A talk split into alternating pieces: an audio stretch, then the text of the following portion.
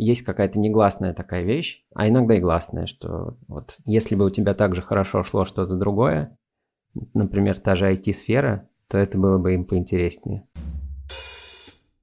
Даже не знаю, возможно ли это. Есть 100 тысяч музыкантов в России. Из них есть 10 тысяч, вот тех, которых больше слушают, на которых больше приходят. И, и вот попадание в эту более узкую когорту музыкантов для меня, наверное, важно. Возвращаясь к жене, я больше всего времени провожу с ней. И можно было подумать, что какой я дома с ней, это и есть настоящий я. Но при этом, когда я встречаюсь со своими старыми друзьями, и мы начинаем ржать просто над совсем другими и еще более тупыми вещами, чем я смеюсь дома, я понимаю, что мне и это очень нравится.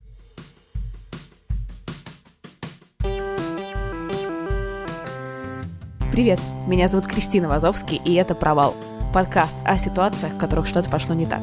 Супер анонс. 1 июня стартует четвертый поток моего курса по подкастингу подкаст плюс комьюнити, на этот раз плюс психотерапия, и мы делаем его в партнерстве с нашими друзьями Альтером, которых я уже упоминала до этого.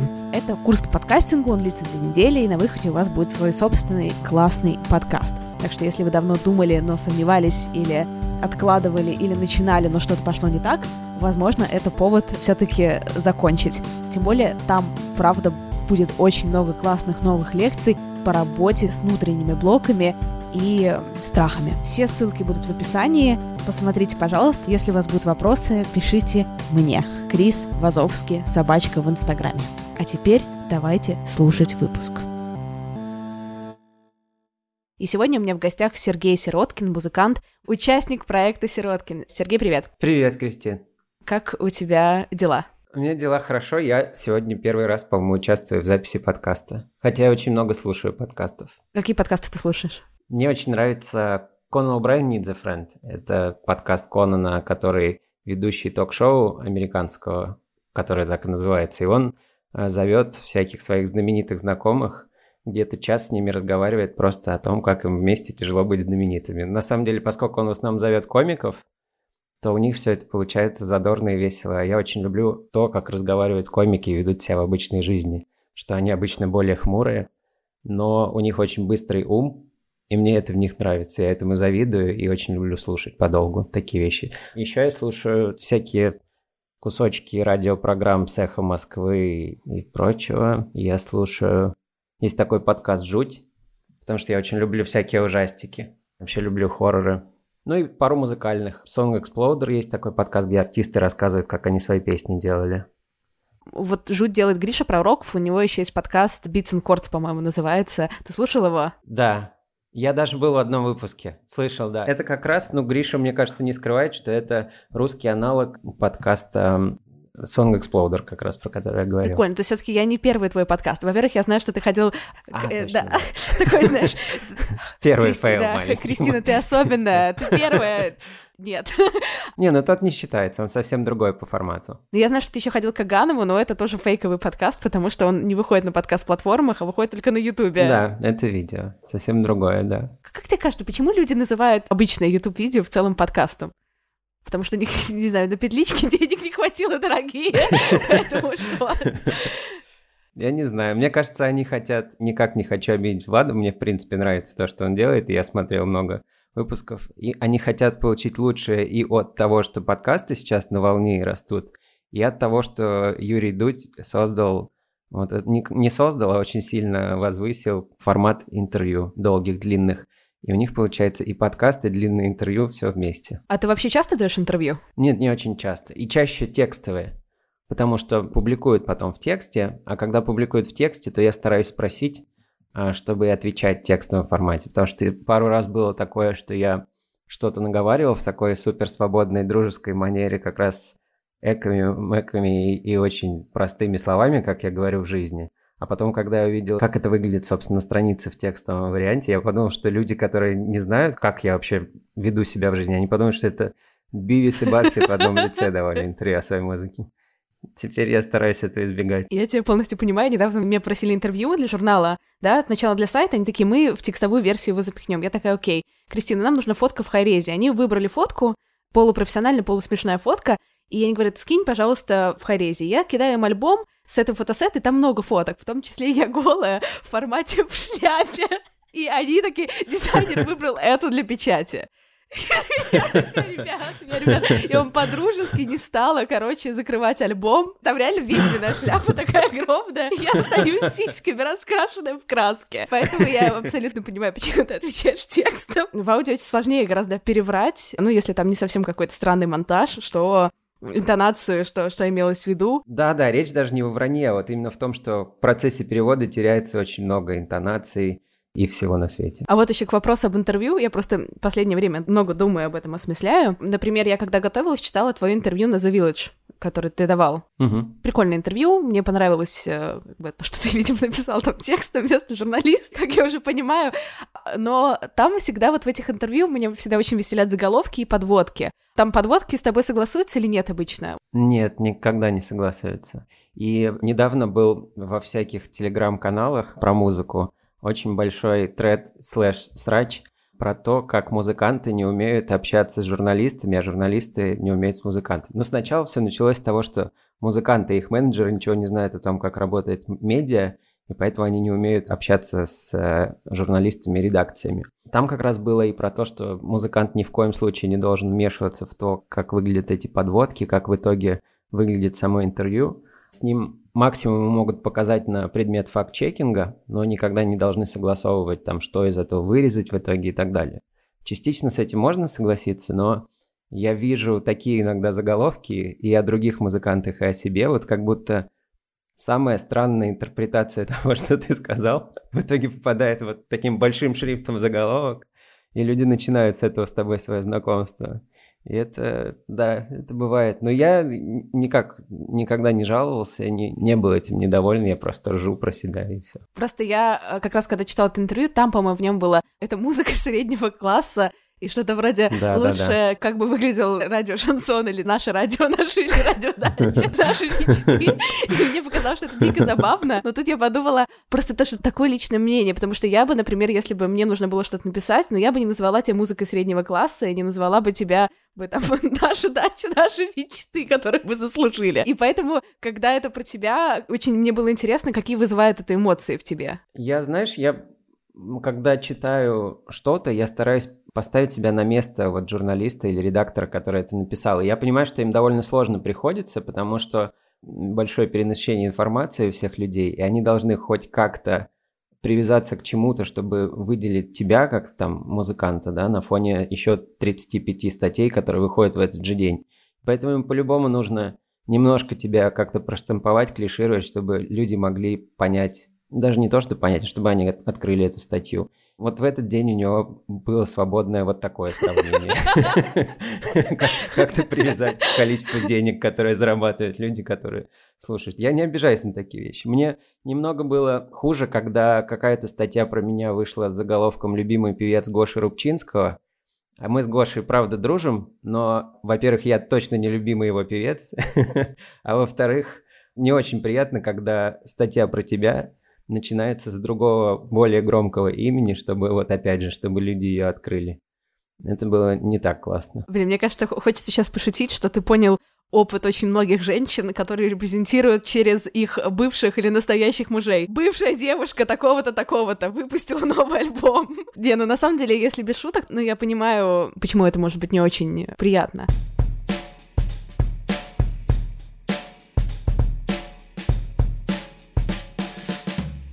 А вот знаешь, что же интересно? Ты сказал, что вот был этот тред в Твиттере, слэш срач. Если я правильно помню, у тебя же бэкграунд на самом деле в IT, и для тебя это не новая история, но все равно, да? Не молоко матери. Это тебе помогало скорее или мешало то, что тебе вот эта вот вся музыкальная карьера пришла не в 18 лет к тебе?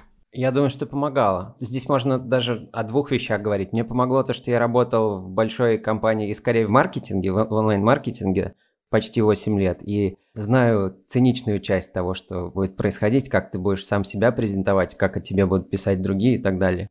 И во-вторых, возраст действительно очень сильно м, опускает тебя с небес на землю, когда что бы и кто бы о тебе не написал, и там как бы не признавались слушатели в том, что это гениально и так далее, мне кажется, что человек 30 лет, который до этого сталкивался с разным отношением и вот, ну, наверное, основное свое взросление какое-то провел в других условиях, ему попроще. Потому что я вижу, как ведут себя некоторые совсем молодые музыканты, и не могу их осуждать, потому что мне кажется, это действительно психологически сложно. Ну и мы все читали про там, великих музыкантов типа Майкла Джексона или актера Макалея Калкина, на которых в детстве все это свалилось, и что с ними потом стало. Безотносительно того, что Майкл Джексон вообще мог делать с другими людьми, даже если не думать об этом всем, то просто его образ жизни и его трансформации, все это как бы зародилось, скорее всего, там в детстве. Поэтому я никогда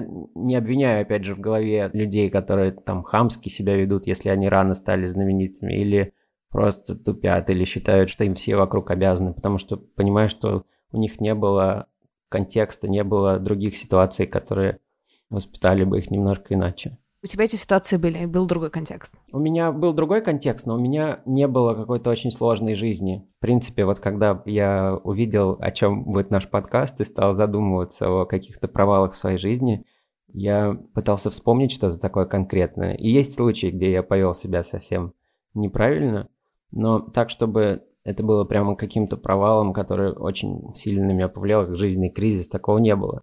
И я думаю, что мне, например, это мешает частично в том, какую музыку я делаю, и вообще, насколько сильную музыку я делаю, потому что я думаю, что травматические опыты, они положительно сказываются на том, какое творчество может быть у человека.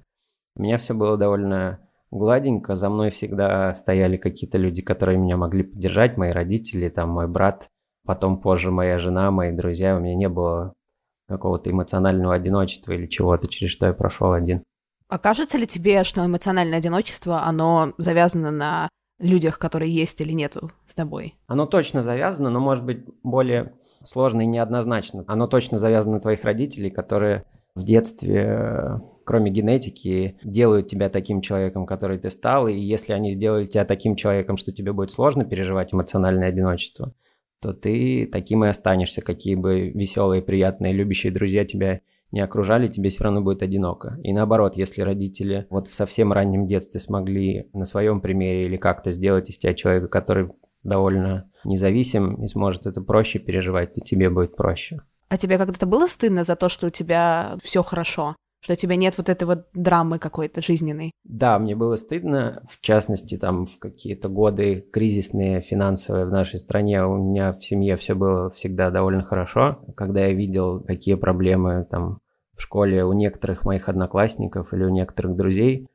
я не мог себя с ними ассоциировать до конца. Я головой понимал, что бывает и вот так. Но мне, конечно, тяжело было поставить себя на их место. Да, я думаю, что до сих пор я чувствую, что это меня от некоторых людей отделяет. Я при этом не какой-то ребенок олигархов, и, и, и от них меня тоже отделяет довольно многое, но но все-таки я думаю, что человек, который не сталкивался с тем, что в его семье что-то с деньгами совсем тяжело, и он не может никак на это повлиять, пока он ребенок, и ему, может быть, немного за это стыдно, и он не знает, как э, перед своими одноклассниками себя из-за этого вести. Вот мне себя на его место поставить трудно. А сколько прошло времени, прежде чем ты начал заниматься музыкой как-то системно и ушел с работы?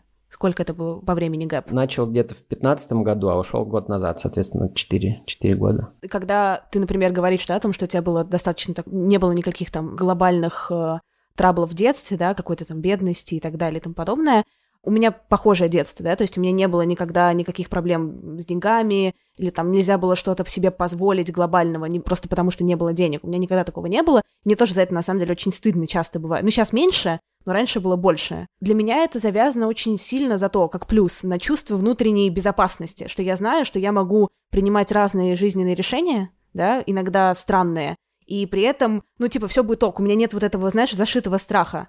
У тебя есть этот страх? Потому что 4 года это ты быстро решился или ты долго решался? Нет, я долго решался. У меня есть много внутренних страхов и зажатостей. Я думаю, что они связаны с э, очень серьезной опекой от моих родителей. И всегда, когда я представляю сейчас, что я буду что-то делать, до сих пор, я думаю, что об этом подумают раз, два, три, четыре человека, чем мнение важно для меня, даже если они в этом не разбираются. И я понимаю, о чем ты говоришь, что у тебя была внутренняя свобода из-за того, что тебя поддержат, в случае, если твое странное решение не сработает. У меня тоже это есть, но с другой стороны, Вот у меня есть э, большая такая внутренняя ответственность перед тем, что подумают мои родители, мои близкие о том, что я делаю. И я с этим стараюсь бороться, потому что я думаю, что в этом больше вреда, чем пользы в какие-то моменты. Это скорее ослепляющая такая ограничивающая штука на этом жизненном этапе, по крайней мере. Но бороться с этим не так просто. Одна из самых сложных вещей, с которыми вообще возможно бороться. А вот чтобы твои родители... Понятно, что это, наверное, немножко в таких случаях всегда воображаемые родители. По каким вещам ты вот отстраиваешься? По каким вещам тебе кажется, что тебя могут не одобрить, да, не погордиться тобой? Или как ты для себя это формулируешь? Ну, как раз сфера деятельности – большой такой кусок того, что, что родители не то что не одобряют, но я думаю, что они были бы рады, если бы я занимался чем-то другим, и если бы у меня это получалось. То есть они рады, что у меня музыка получается. Если бы я занимался музыкой, и у меня был бы fail за fail ом, я думаю, меня бы вообще тогда как только могли, переманивали бы или подпинывали бы в другую сферу. Поскольку в музыке что-то получается, то они поддерживают меня в этом. Но есть какая-то негласная такая вещь, а иногда и гласная, что вот если бы у тебя также хорошо шло что-то другое, например, та же IT-сфера, то это было бы им поинтереснее. Это одно. Взгляды на политику тоже во многом у нас не сходятся, хотя это у нас очень волнообразно, у меня, и у отца, с которым мы это обсуждаем, все очень зависит от конкретной сегодняшней ситуации. Ну, остальное такие поколенческие, классические вещи, что им, ну, не знаю, им нравятся одни фильмы и одна манера одеваться. У меня еще отец военный, мне нравятся другие. Ну, это настолько обычная, мне кажется, у всех штука. Странно, что я, что и в 32 года ничего не меняется. Я, знаешь, думал, что у подростков такая проблема с родителями, потом они как-то сближаются и вот становятся по одну сторону баррикад. У них уже появляются свои дети, они уже скорее, знаешь, с родительской стороны на это смотрят. Но у меня все как было в 15-16 лет, так и остается. Но тебе бы хотелось этой близости, чтобы вот эта граница, она ушла? или сократилось? Конечно, да. Я понимаю, что все люди не идеальны, и там у отца есть куча положительных сторон, и есть отрицательные. Для меня отрицательные, опять же, потому что я в этом другой. Можно себе представить, что отец был бы супер своим вообще чуваком, патимейкером, и я в этом плане мог бы его хорошо понимать, но при этом он был бы там безответственным, не держал бы свое слово. А вот это как раз я говорю как примеры качеств, которых у него нет. Он супер ответственный, он всегда думает прежде всего о других, потом о себе. И я понимаю, что с одним изменением могли бы пойти и другие изменения. И вот представить, что мой отец совсем другой, я не знаю, было бы это лучше или хуже. А у тебя есть еще какая-то надежда, наверное, не совсем то слово, да, но какое-то ощущение, не знаю, мысль, что это может измениться? Есть надежда, и есть уже какие-то сигналы, что все меняется, потому что отец, во-первых, по-моему, стал просто мягче с возрастом. У меня сейчас еще есть младшая сестра, его дочка, она растет, она ходит в школу, и мне кажется, что она сильно смягчила его, потому что до этого, собственно, у него было два сына, я и мой старший брат.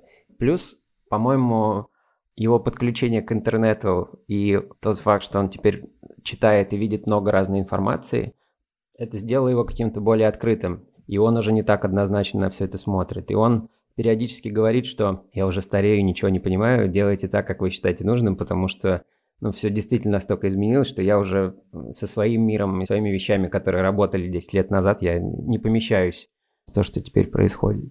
Мне кажется, что вот эта его открытость, гибкость и мягкость, она сделала мою жизнь проще. По-моему, звучит офигенно. Вот это вот такая, как самая некоторая критичность, но не в плане муштры, самой муштры, а в плане принятия своих ограничений. Это сложно и круто. Да, да, да. У него есть э, и такое положительное качество. Просто у меня была история какое-то время назад с моей мамой, потому что для меня, наверное, мама какая-то, знаешь, ключевая фигура в семье. То, что я сначала как-то приняла тот факт, что она просто, наверное, не может дать мне той близости, которая мне нужна.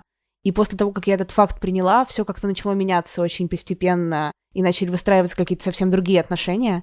Поэтому я как mm-hmm. раз, вот знаешь, я была вот на той шкале, когда я такая, черт, наверное, уже ну, просто ничего не может измениться, и оно начало меняться, и это вообще породило во мне очень много надежды к жизни, наверное, вот так вот сказать. Mm-hmm. В этой какой-то надежде и в движении я тебя очень понимаю.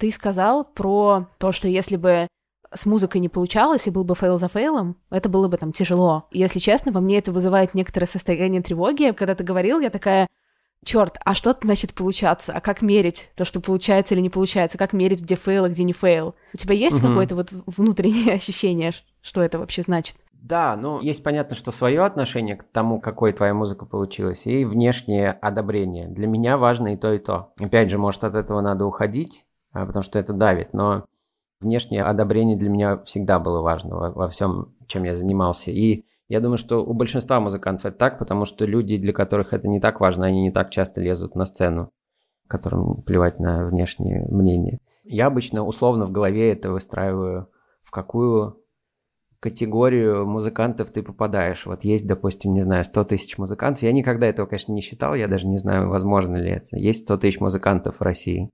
Из них есть 10 тысяч, вот тех, которых больше слушают, на которых больше приходят. И, и вот попадание в эту более узкую когорту музыкантов для меня, наверное, важно внутренне. А оценивается это все понятно по количеству стримов, по количеству проданных билетов, по количеству этих же публикаций, и там есть какое-то экспертное признание. Есть несколько музыкантов, которых я слушал в подростковом возрасте, и чье мнение мне важно.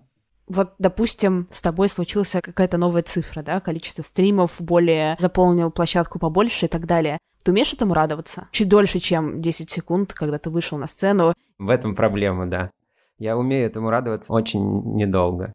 Во-первых, в случае с концертами сначала это животный страх, когда это большая площадка. Потом, когда ты уже это сделал, концерт закончился, и ты приехал домой, да, я радуюсь где-то часа, может быть, даже полтора. А я с довольной улыбкой хожу и хвастаюсь перед женой еще тем, что она и так знает. А потом, да, потом все это заканчивается, и ты думаешь, ну, дальше два желания. Сделать что-то еще лучше, первое, а второе, хотя бы не упасть ниже, чем то, что сейчас происходит. Потому что это больше ощущается с тем, какие ты новые песни пишешь, когда я писал первый EP, первые песни, я просто хотел написать песни, которые понравятся моим друзьям. Потом, когда несколько EP уже вышло и набралась какая-то аудитория, там не супер громадная, но им нравятся песни, которые они уже слышали. И вот это вот для меня очень большое давление выпустить что-то другое. И когда я увижу в комментариях, что Сироткин-то уже не тот, это на меня прям эмоционально давит. Но при этом, конечно, не хочется стопориться и делать вот миллион вариаций одной и той же песни, чтобы просто людям нравилось. Хочется их удивить, но при этом, чтобы они сказали, а, и так тоже можно, но нам и это нравится. Вот это идеальный случай. Если вернуться, условно говоря, или пойти э, к провалам, то с точки зрения музыки, какой твой самый большой провал, если он был? ну, в первую очередь эмоциональный, наверное, а не то, что на тебя, там, не знаю, граммофон упал со шкафа. У меня всегда были упущенные возможности. Мне всегда казалось, что можно что-то побольше сделать. И я вижу музыкантов, которые выстреливают очень быстро. Вчера их не было, а сегодня они собирают площадки в пять раз больше, чем ты. Вот это мои главные фейлы. Я себя постоянно сравниваю с тем, что могло бы быть и что делают другие люди, и думаю, почему у меня не так. И у нас не так, как у группы. Но были такие вещи, как, ну, скорее, как ты говорила, про граммофон на голову. Там, не знаю, рвались струны, я забывал текст, я опаздывал куда-то, другие наши ребята опаздывали. Но ничего такого, что вызывало бы прям такой эмоциональный кризис серьезный. Был случай там расставания с нашим барабанщиком прошлым, в котором я тоже, мне кажется, себя неправильно повел. И мне за него стыдно было довольно долго, сейчас менее стыдно, потому что мы уже два раза это с Андреем, с прошлым барабанщиком проговаривали. И мне кажется, что мы не обиженными, не врагами расстались, но тем не менее случай был такой неприятный. А если тебе окей об этом рассказать, в чем была как бы не красота твоего поступка? Ситуация была такая, что мы не совпадали в том, как что-то должно звучать и как э, репетиционный процесс должен строиться. А я, поскольку никогда ничем большим не руководил, так, чтобы вот прям только от меня что-то зависело, то я думаю, что не донес достаточно то, что меня не устраивает и какие могут быть последствия. И в итоге вместо того, чтобы нормально проговорить, донести свою мысль до Андрея, и, может быть, что-то бы поменялось там в том, как он к этому подходит, а может быть, мы бы расстались, но, по крайней мере, заранее это все было бы известно. А получилось, что практически ни с того ни с сего у нас просто поменялся барабанщик. Вот для Андрея это было так. То есть у меня-то в голове все это назревало, там неделями из каждой репетиции, из каждой встречи. Но для него это выглядело совсем по-другому. А вообще, как тебе быть в конфликте? Тебе легко дается напряжение конфликтное? Нет, нелегко, я максимально стараюсь их избежать. Мне чуть проще конфликтовать с людьми, которых я хорошо знаю, э, с близкими, а с э, незнакомыми людьми совсем тяжело. Я стараюсь быть дипломатичным. А ты считаешь, что вообще конфликт это хорошая штука? Ну, то есть умение идти на конфликт? Да, я думаю, что искусство балансировать между компромиссами и конфликтами это хорошая штука, и надо ее владевать даже не только для того, чтобы тебе было хорошо, и ты мог отстаивать свою точку зрения. И в целом, если взять все общество, то без этого отстаивания твоей точки зрения ему будет хуже. То есть нужно, нужно уметь делать и то, и то, нужно входить иногда в крайности, и в конфликтах, и в компромиссах, чтобы найти вот эту золотую середину и потом ее придерживаться. Мне кажется, ты очень правильно говоришь. Я просто сама дико боюсь конфликтов. Ну, я имею в виду, я тот человек, который уйдет, убежит. как бы, знаешь, такой типа, нет, не трогайте меня, пожалуйста. То есть у меня такая очень избегающая манера.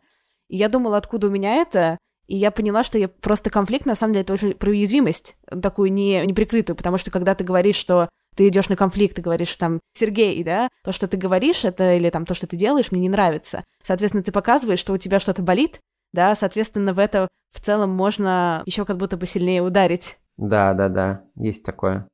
Согласен с этим, и плюс это опять же от желания или, ну вот насколько для тебя важно, чтобы тебя все любили и всем вокруг ты нравилось. Для меня это, видимо, довольно важно, хотя я с этим борюсь, и поэтому еще я не хочу идти на конфликты, потому что после того, как я с кем-то поругался, и окей, я вышел из этого победителем, вышло по-моему, я после этого еще думаю сколько-то дней, что ну а человек-то, наверное, теперь думает обо мне вот так.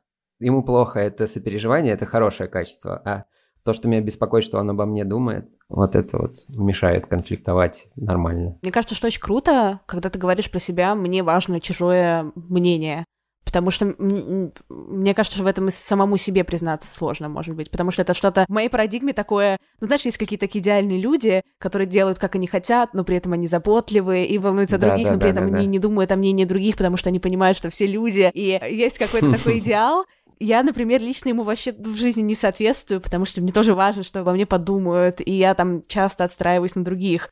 И когда ты говоришь, вот мне важно, это, ну, типа, прикольно. Не, у меня, знаешь, есть такая фраза, которую я даже вслух восклицание проговариваю, особенно если я один дома, там я вижу какое-то сообщение от кого-то, не знаю, отказ, что-то мне, что-то не, не пошло не так, я говорю, да и похер. И как только я это говорю, я понимаю, что мне совсем не похер.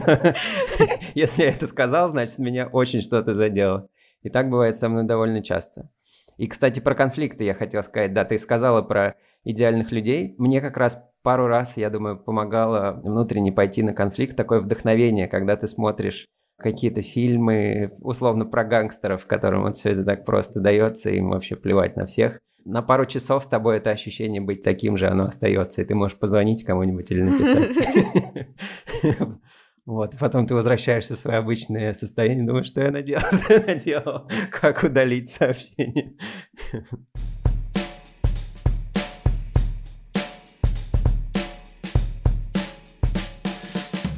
А бывает такое, что люди тебя как-то неправильно считывают? Ты с кем-то знакомишься или в каких-то интервью, и ты чувствуешь, что вот это не ты, да, не попало. Да, во-первых, я, опять же, стараюсь произвести хорошее впечатление, и вот, например, то, как мы с тобой сейчас говорим, какими фразами и словами я разговариваю, в жизни я так не разговариваю. Я сейчас в течение подкаста постараюсь измениться, но первая реакция, когда я понимаю, что много людей слышат то, что я говорю, я начинаю подбирать слова и так далее. Во-вторых, Карла, жена, говорит, что я человек с тысячей лиц. Я очень сильно подстраиваюсь под то, с кем я разговариваю.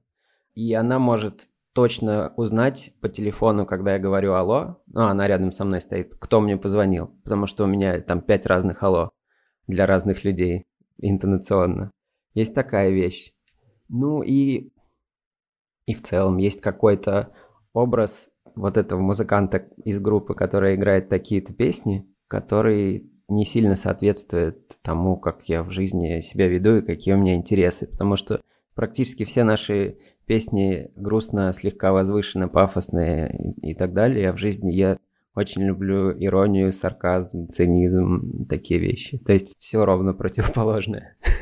Но при этом такой образ лирического героя с кудрями, да, возвышенным да, да. взглядом из серии «Да, я сидела и думала о ней», Ты, кстати, часто упоминаешь свою жену в каких-то интервью. Очень интересно, я даже не хочу, если честно, там лезть в какую-то твою личную жизнь, да, особо, но ты сказал, что ты человек с э, множеством лиц, и я тоже в этом себя чувствую, ну, то есть очень, как сказать, related.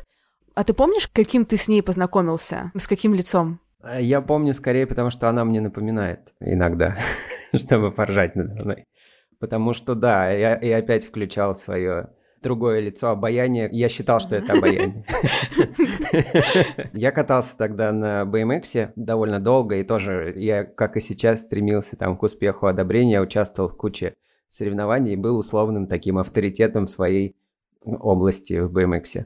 Прежде всего, я думаю, что я этим ее заинтересовал. И мы из-за этого познакомились. И понятно, что когда ты экстремальный спортсмен, это накладывает на тебя необходимость говорить иначе, одеваться иначе, выглядеть иначе.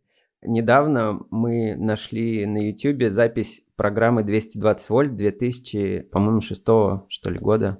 В общем, мне было 18 лет на тот момент, сейчас мне 32. Я посмотрел, как я разговаривал, как выглядел и о чем вообще думал. И это такой трэш. Я отправил парням в общем чате из группы, и надо мной ржали еще потом два дня, наверное. Ну, я думаю, что, да, у любого человека это вызвало бы такой кринж, когда он посмотрел бы на себя 18-летнего. А здесь это было еще телевизионное интервью, где я играл сам того не думая, роль экстремального спортсмена. Это такой трэш. Мне кажется, что стоит вообще запретить, как бы, знаешь, как сигареты после 18, телевизионное интервью только после 25. Да, да, да. И то лучше каждые пять лет их удалять, чтобы ты не видел себя старым. Ты с ней познакомился вот в этом образе экстремального спортсмена. Да, ну, по крайней мере, я пытался его создать. Может быть, со стороны сразу было видно, что все это напускное, но я очень старался. Вот ты сказал про вот эти пять алло. А есть какой-то базовый Сироткин? Или это все как бы правда и нет какой-то константы? Вот скорее нету константы, потому что, возвращаясь к жене, я больше всего времени провожу с ней. И можно было подумать, что какой я дома с ней, это и есть настоящий я. Но при этом, когда я встречаюсь со своими старыми друзьями, и мы начинаем ржать просто над совсем другими и еще более тупыми вещами, чем я смеюсь дома – я понимаю, что мне это очень нравится. И я и такой тоже. Я вспоминаю, что я таким был прямо годами, вот когда мы катались на тех же великах, сидели на лавке. Поэтому константы, наверное, нету. Находясь там в каком-то контексте, я становлюсь немного более таким, как и, я думаю, и ты тоже. Мне кажется, у всех людей есть такая. Есть более сильные внутренние люди, которые пытаются распространить то, как им удобно, и приспособить все вокруг под них, а есть люди, которые лучше приспосабливаются под то, что происходит. Ты к, чему себя я больше сейчас относишь? думаю. С одной стороны, я просто почему-то вот в каком-то подростковом возрасте в детстве меня вообще нельзя было назвать человеком, который как то знаешь, типа вписывается в компании. Ну, знаешь, есть всегда вот какие-то там звезды компании или там дети, которые всем всегда нравятся, вот это вот. Мне кажется, я скорее такой распространитель энергии, но при этом эту энергию я распространяю из-под немножечко. Знаешь, я серии сначала втираюсь доверие, а потом начинаю распространять. Ну, это хороший вариант. Ты более такой, типа, гибкий чувак? Мне кажется, да. Я много про это думаю. И мне кажется, что я занимался такими вещами, как BMX, бильярд, футбол и музыка, часто для того, чтобы в этом достигнуть какого-то уровня, и важно, что все это можно было делать одному. Вот даже в футбол я старался найти какие-то упражнения, тренировки, когда я никому этого не показывал. Я мог уходить там на месяцы, достигать чего-то, возвращался с этим в компанию людей, и тогда я чувствовал себя достаточно уверенно, чтобы показывать это и становиться из-за этого для них более авторитетным, вызывать больше доверия, лидерства, что-то в этом роде. Я выбирал для себя что-то такое, что не требовало входить в конфликты, пока я становлюсь лучше. Например, в боксе нельзя таким стать, потому что в боксе ты все время должен быть в спарринге с партнером, чтобы становиться лучше. Это совсем другой характер. Вот если я приходил как великий BMXер или там какой-то условно известный музыкант, мне проще задавать свою линию поведения другим людям.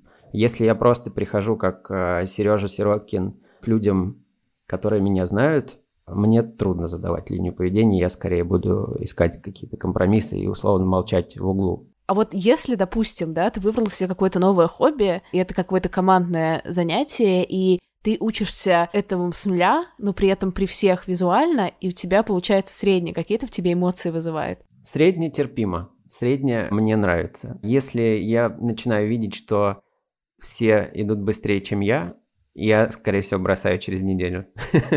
Если у меня получается сильно лучше, чем у других, то я начинаю пытаться выискивать в них, что они мне завидуют и относятся ко мне как-то не так, как бы мне хотелось. Это тоже не очень хорошо. Лучше всего вот из 10 где-то второе, третье место. То есть ты сейчас описал просто, почему я бросила йогу, серфинг, скалолазание. Мне почему-то это в спорте хуже всего, потому что если в каких-то интеллектуальных играх, да, я всегда так или иначе как раз вот, как бы, если не лучшая, то как раз вот вторая или третья. А есть, например, некоторые вот бокс, когда мне чуть не сломали нос. Почему-то в спорте я не очень хороша. Ну и обычно я в зависимости от спорта могу быть в последней сотне, в зависимости от... Это, конечно, так больно. И я с такой завистью всегда смотрю на людей, у которых что-то получается прям откровенно хуй ну вот прям, ну не, не может она, ну прям никак. Их это никак да, не останавливает, я, и, да? Тут, и там даже нет какого-то особого преодоления, да, там есть просто типа процесс. Ну, если, да, я пришла на йогу, да, да, и у меня ничего не получается, но это просто же йога, это же спорт, это я для себя делаю, да, какая разница? Я такая думаю, господи, я тебя ненавижу я тебя ненавижу, потому что у меня получается даже на 20% лучше, чем у тебя. Но почему мне, почему я постоянно думаю, что у меня не получается? Да, это вот самые счастливые люди, загадочные, которые так, так делают, как ты описываешь.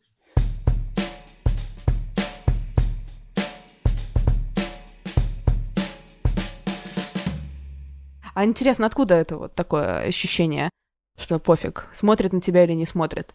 Может быть, от родителей тоже во многом это идет, потому что есть э, родители, которые воспитывают компетитив людей таких, которые во всем со всеми соревнуются, а есть люди, которые воспитывают детей, которых учат получать удовольствие от всего. И у меня есть друзья, знакомые, которые скорее умеют получать удовольствие. И я им очень сильно во многом завидую, потому что что бы ужасное вокруг не происходило, они всегда найдут повод поржать. И причем такой искренний, не то что на показ поржать, а внутри им будет плохо. Они действительно 80% времени они всем довольны, им все нравится. Иногда их можно довести, они там заплачут, им плохо, но большинство времени им классно. Другие люди, которые как раз-таки много добиваются и очень много работают, и ты на них со стороны можешь посмотреть и думать, что у них все классно, они, скорее всего, 80% времени несчастны и 20% времени они радуются, что у них что-то классное получилось, это быстро проходит, и они опять несчастны. Если мы берем вот эти две крайности, да, первый это мой пример, это женщина-йога, которой ничего не получается, но не все хорошо, да. Второй пример человек, который в целом ничего не радуется, зато хует больше всех. Ты где вот на этой шкале? Я ближе, да, к э, тем, кто ничему не радуется. Я, я думаю, что я бы и большего намного чего-то смог добиться, если бы я умел не распыляться. Я не умею не распыляться. Я занимаюсь параллельно несколькими вещами, вроде бы неплохо. А большинство людей, кем я восхищаюсь, там музыкантов, э, тех же комиков, спортсменов, они занимались только чем-то одним. Я это очень хорошо знаю, миллион примеров этого видел. Есть обратные примеры, их очень мало – а я вот думаю, что вот есть такие люди, но я не такой. И не знаю, можно ли это в себе тоже поменять или не надо бороться, просто надо как бы вот... У тебя такой характер, тогда так, так и работай. Ты в детстве тоже занимался миллионом вещей параллельно? Параллельно двумя-тремя, не всегда не понимал, что мне больше нравится, и быстро бросал. Я много всего перепробовал. То есть вот как ты описываешь, йога, раз попробовала, не понравилось, пошла к следующему. У меня такая же штука. Я много видов спорта попробовал, какие-то направление, типа стартаперское направление. Когда-то я великим адвокатом хотел стать, и вот у меня менялось-менялось. Не мог усидеть где-то в одном месте. А тебе говорили, условно, родители в детстве, что, Сереж, если ты хочешь, чтобы у тебя что-то получилось, тебе нужно сконцентрироваться на чем-то одном. Потому что если ты будешь всю жизнь бросать, то ты будешь всю жизнь бросать. Говорили, а вот конкретно про бросать нет, но да, говорили э, скорее, что если ты хочешь быть успешным, не знаю, предпринимателем, ты должен в 6 утра вставать, начинать думать об этом, и вот в полночь ложиться и заканчивать думать тоже только об этом. Это, да, во мне было, и до сих пор мне так говорят. Другое дело, что те сферы, в которых им хотелось, чтобы я в 6 утра начинал об этом думать и в полночь заканчивал, они мне вообще никак не подходили. И, может быть, из-за этого и сложилось то, что я, я бы, может, и хотел быть упорным адвокатом, юристом, но поскольку мне это не подходило, мне пришлось перескочить на что-то еще, а потом еще. Музыка — это же тоже довольно в целом повторяемость, некоторая рутинность, может быть, в хорошем смысле. Это тебя прикалывает или нет? Да, вообще мне нравится. Мне нравится играть одни и те же песни и думать о том, что вот э, сейчас через год от того момента, когда я в первый раз сыграл, я немножко лучше играю. Мне как раз нюансы эти в чем-то повторяемом нравятся. Это знаешь, как какие-нибудь японские самураи, вот они сто лет учат один и тот же прием и доводят его до какого-то совершенства. Это прям моя такая тема. У тебя не так? У меня так, но это все равно проходит через какое-то время. То есть я могу довольно долго дрочить. Я люблю дрочить, но если нет ничего остального более важного. Я на самом деле люблю mm-hmm. монтировать даже подкасты, но я последний год не монтировала, потому что монтировать один выпуск, вот мы с тобой поговорили час, это часов, наверное, 7-8 монтировать. Ух, чтобы ага. ну, убрать все АБМ и все вот такое. И если у меня есть 17 э, миллионов звонков, Google календарь, три встречи, нужно запустить этот курс, тот курс, пятый курс, шестой курс, да, не заработали денег, платить зарплаты, да, выключили свет, и, блядь, что происходит? То я уже не могу нормально монтировать, сидеть, я умру, поэтому я не монтирую. Не, ну это понятно, да, да, это прощает тебя. Да, как бы немножко тревога. Я скорее о том, что вот у меня два одинаковых свободных часа, и у меня есть выбор либо сесть и выучить новую песню, которую я никогда не играл, либо сесть и сыграть три песни, которые я уже три тысячи раз играл, но чтобы мне показалось, что я чуть лучше в этот раз делал. Вот я сяду старые три песни сыграю. Просто это легче, на самом деле, поэтому я этим займусь. Ну, потому что немножко дофаминовый такой приход сразу, да? Типа, да, я да, ничего да, еще. Да. Я умею.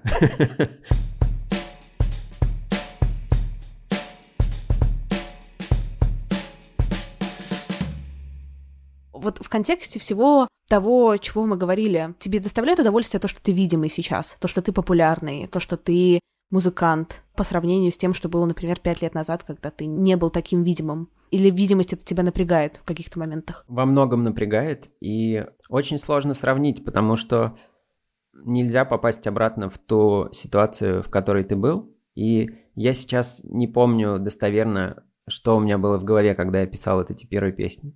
Я очень сильно кайфовал, когда я писал первые песни, у меня получалось сложить партию гитары с партией барабанов. Это мне доставляло такой кайф, как сейчас, может быть, не доставит, не знаю, новый зал побольше, чем тот, что мы раньше собрали.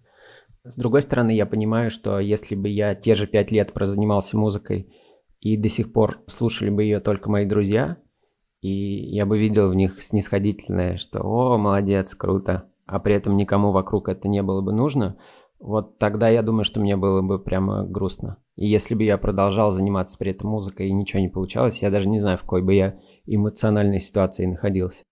То есть наш уровень популярности, он нужен мне как закономерное развитие того, что ты этому много времени уделяешь. Но я не думаю, что для меня это вот какой-то прям наркотик популярности, и без него я не мог бы жить. У тебя есть ощущение, что ты это контролируешь, что это все не исчезнет, не лопнет? Нет, нет, такого ощущения нету. Как в одну сторону не можешь точно предсказать, что нужно сделать, чтобы она вдруг выросла. Вот в те моменты, когда она подрастала, это очень часто было вызвано случайностью. Также ты не можешь гарантировать, что это все очень быстро не закончится. Особенно сейчас вот я наблюдаю за тем, что у окружающих музыкантов происходит это очень быстро. И растет очень быстро, и, и теряется. И я это тоже осознаю. И ничего с этим нельзя поделать. Просто надо это держать в голове. А зачем это держать в голове? Чтобы понимать, что у тебя могут быть какие-то планы, план Б, план С. Что еще ты будешь делать, если тебя все перестанут слушать? Будешь ли ты заниматься этим все равно, или ты будешь немножко менять и, и идти в какие-то другие направления? Я, например, люблю придумывать песни, и мне не так важно, чтобы только я исполнял эти песни. Я могу писать песни другим людям. И если в какой-то момент надоест там, самим выступать, и, может быть, пойдет все само на спад, там, независимо от нас, то это как один из вариантов, чем еще можно было бы музыкально заниматься. Вот сейчас мы с тобой поговорили о том, что может что-то произойти, и вот хочется заниматься музыкой, но аудитории перестанет быть, например, интересно почему-то. А нет страха того, что тебе вдруг перестанет быть интересно? Что не пойдет, есть страх, но это немножко для меня разные вещи. То, что тебе будет хотеться написать, но при этом все, что ты пишешь, полная шляпа, такое у меня много раз происходило, и это очень волнообразная такая штука. Вот это страшно. Тебе будет хотеться писать, но ты ни, ничего не сможешь с этим сделать. А то, что мне не захочется писать, это, скорее всего, будет значить, что мне захочется делать что-то другое. Ну, вряд ли я впаду в апатию. Если я впаду в апатию, это тоже плохо. Если мне захочется делать что-то другое, то я буду только рад. Что-то еще новое, интересное, что мне предстоит попробовать.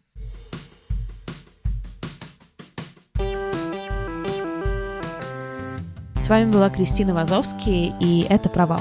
Спасибо большое, что дослушали до конца. Спасибо, что пишете комментарии. Я их все читаю. Особенно комментарии про то, что по мой подкаст рожали. Это гениально, боже мой. И еще хотела напомнить, что у меня есть еще другие подкасты. Извини, что голосовым, к тебе или ко мне. Кристина, добрый день. Слушайте их, пожалуйста, тоже подписывайтесь, оставляйте комментарии. Всех целую, всем хороших выходных. Пока-пока.